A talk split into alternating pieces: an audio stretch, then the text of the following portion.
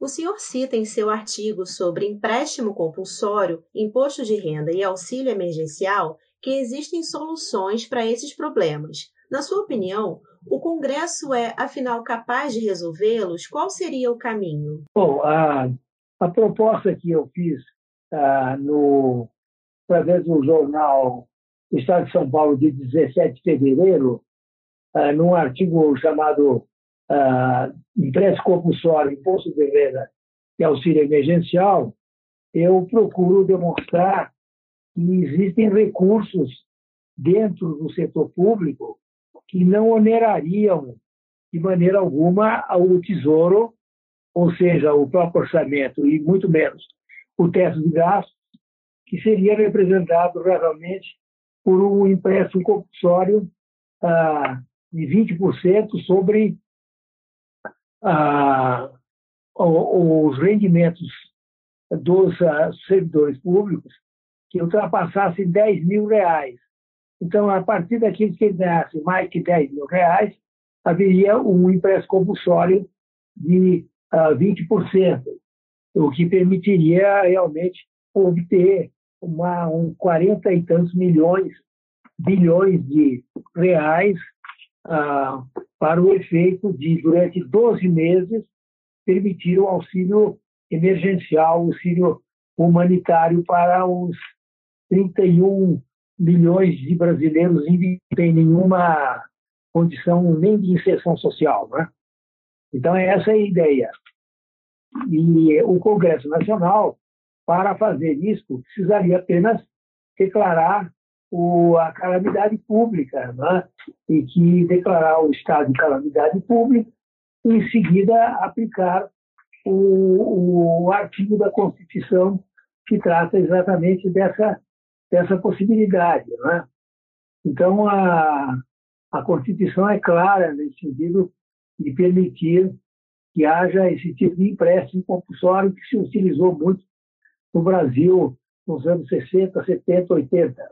Qual a sua perspectiva para o andamento da economia em 2021, tendo em vista o cenário atual? Tendo em vista o cenário atual, a perspectiva do ano de 2021 é, vamos dizer assim, muito semelhante ao que ocorreu no ano 2020, ou seja, com um tivo que deve ficar lá por volta de 4% negativos ou 3% negativos, não havendo, portanto, nenhuma possibilidade de sairmos do PIB negativo, seja porque não existe nenhuma investimento sequer previsto na, no orçamento, que não foi até agora sequer votado pelo Congresso, seja porque a pandemia ah, não permite que haja o desenvolvimento de qualquer atividade.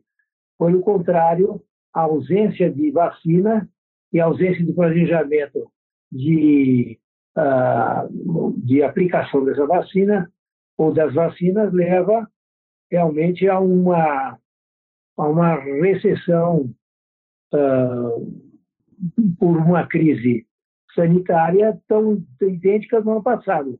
A perspectiva é realmente um PIB negativo.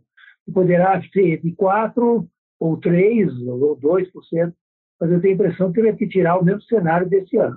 Nós já estamos em março, não há nenhuma perspectiva de melhoria, ah, porque a vacina não foi aplicada e, portanto, não há condições de volta à atividade normal no país.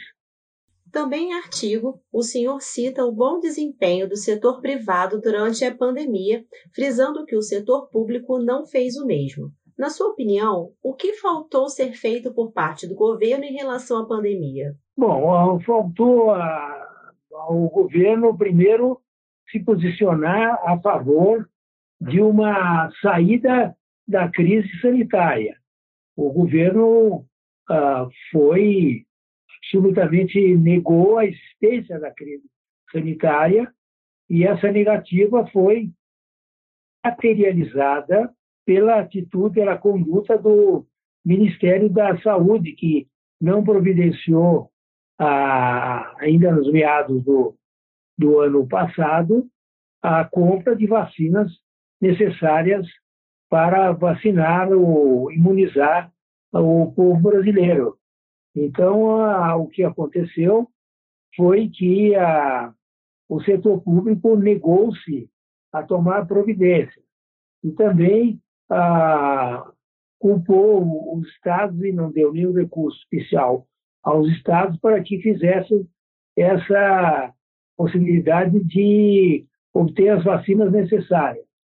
Então, o governo federal, pelo seu eh, negativismo, o negacionismo, com referência à própria fenômeno da pandemia, levou a essa situação atual de carência, não só de vacinas, como carência de é, logística necessária para a aplicação das poucas vacinas que existem e que realmente levou agora à exacerbação do, dos serviços, serviços hospitalares que estão absolutamente colapsados no país inteiro. Além de crises pontuais de natureza humanitária absolutamente inadmissíveis, como aconteceu em Manaus.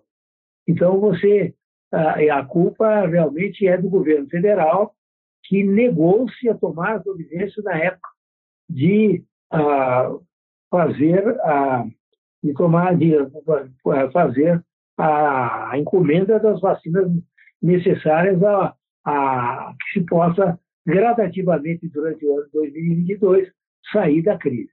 Evidentemente que também a, o povo brasileiro em parte dele uh, não colaborou e, e seguiu as péssimas, uh, os péssimos exemplos do chefe de Estado, do presidente da República, uh, incentivando a aglomeração, não use máscara e, portanto, a não obediência aos lockdowns parciais ou, loca ou totais que havia nas ocasiões e criando, portanto, aí uma resistência a própria vacina, a resistência ao distanciamento social e resistência às medidas sanitárias necessárias, individuais, para a vacinação da, da, do vírus. Portanto, o governo federal é o responsável absolutamente por toda essa situação.